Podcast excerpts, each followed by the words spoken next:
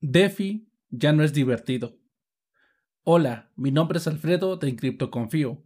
Recuerda que puedes seguirme en Twitter arroba Encriptoconfío. Hoy me declaro cansado de todo aquello que se denomine como DeFi. En serio, esto ya se salió de control. No llevo el recuento, pero creo, sin temor a equivocarme, que cada día mínimo se lanza un nuevo token que trae impresa la leyenda de DeFi la estafa de las finanzas descentralizadas. También he notado que estos nuevos tokens llegan trayendo mucho FOMO y apelan demasiado al sentimiento de ganar dinero rápido.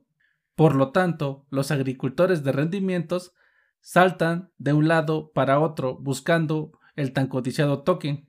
En verdad, no sé si exista, pero quisiera ver una estadística de rendimientos reales en todos aquellos que entran y compran tokens que se dedican a las DeFi. En verdad, pareciera obvio y sin siquiera verlo, puedo asegurar que son más los que están perdiendo dinero que ganándolo, porque puede ser sencillo incluso hacer público que tú eres uno de esos que ganaron miles de dólares, pero por otro lado, no podemos ver el número exacto de personas que están perdiendo dinero y que no lo hacen público por temor a que otros se burlen de ellos, ya que posiblemente perdieron inclusive sus ahorros. Y sí, sé que me dirás que hay testimonios de ello en Reddit o en foros en Internet, pero temo decirte que esos testimonios solo son una muestra. Todo se está saliendo de sus cabales tanto para nuevos usuarios cripto como los que ya no son tan nuevos y que se la pasan especulando todo el día en esto de las DeFi, los cuales están pretendiendo ser conscientes de sus ganancias y confían en su buen presentimiento antes de hacer un mínimo estudio e investigación. Pero como prueba basta un botón. En este caso sería como prueba basta un token. Desde tokens que se van a cero en cuestión de horas, otros que valen más de un Bitcoin. Están también los que pierden gobernanza porque sus fundadores se apoderan de todos los tokens o de la mayoría, o de estos fundadores que se han ido con el dinero de los inversionistas. Inclusive en Crypto Twitter o en otras redes he visto que se empieza a calificar a DeFi como un Ponzi, y debo aceptar que en algún momento pasó por mi mente este término, y aunque hice un análisis pensé que era prematuro calificarlo así. Además también acepto que en su momento llegué a defender las finanzas descentralizadas, porque si le quitas toda esa parafernalia, puede que el planteamiento sobre una economía que se basa en finanzas que están descentralizadas puede funcionar, pero en su momento también la califiqué que estaba en pañales esta tecnología. Hoy ya no lo veo así. Solo analiza las DeFi que se están presentando como descentralizadas. No son para nada descentralizadas. Son controladas por sus fundadores que no se despegan del toque.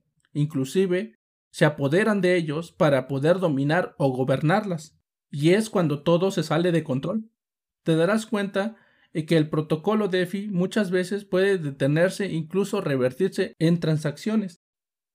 DeFi en su mayoría se puede considerar un Ponzi, ya que sale de la nada, se necesita reclutar a cientos o a miles de personas para que empiece a funcionar. Existe sobre una promesa vacía que sirve para que el token comience a tomar valor, aunque en sí no arreglan nada.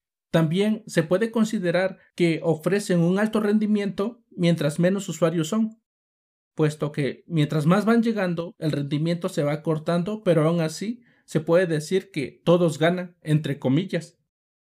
Pero como lo hemos visto, los tokens DeFi tienen una vida muy breve. Los crean, en su caso revisan los contratos de cómo van a funcionar y en otras ocasiones ni eso hacen, no revisan los contratos, puesto que solo se lanzan y también, ¿por qué no decirlo? Muchas veces están respaldados por exchanges grandes y esto los impulsa más a estos tokens DeFi que se vuelven un boom, pasando una, dos, tres semanas para que alcancen un hito máximo. Se empiezan a desplomar, ya que muchos empiezan a tomar ganancias, otros no tanto, y los que llegan más tarde se quedan con un token que promete que tendrá otro máximo histórico pronto, puesto que, como ya se desplomó, es muy difícil que vuelva a subir.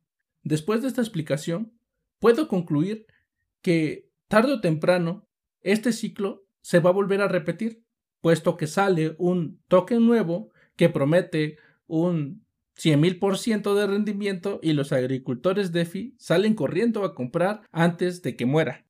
Hoy estamos viendo que los tokens DeFi se están convirtiendo en una manía para los agricultores y en este lapso no se detienen a analizarlos, sino que están persiguiendo los rendimientos y no se fijan en lo que se están metiendo.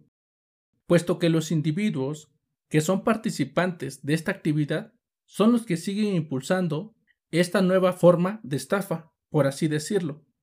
Yo te hago una invitación a ti que me escuchas. Por favor, no promuevas ni participes en proyectos DeFi, a no ser que entiendas los riesgos, ya que sabes que lo estás haciendo por especulación, ya que tu dinero lo estarás colocando como si de una apuesta se tratara. DeFi, DeFi, definitivamente perderás tu dinero. Gracias por escucharme todos los lunes, miércoles y viernes. Si te agrada el contenido, dale me gusta, comenta y comparte. Sígueme desde tu servicio de podcast preferido. También me puedes seguir y suscribirte, ya sea en YouTube o en Twitch, ya que en las próximas semanas estaré iniciando haciendo streaming. Espero contar con tu apoyo y así crear una comunidad que pueda servir para compartir conocimiento. Sin más por el momento, me despido. Que Satoshi te acompañe.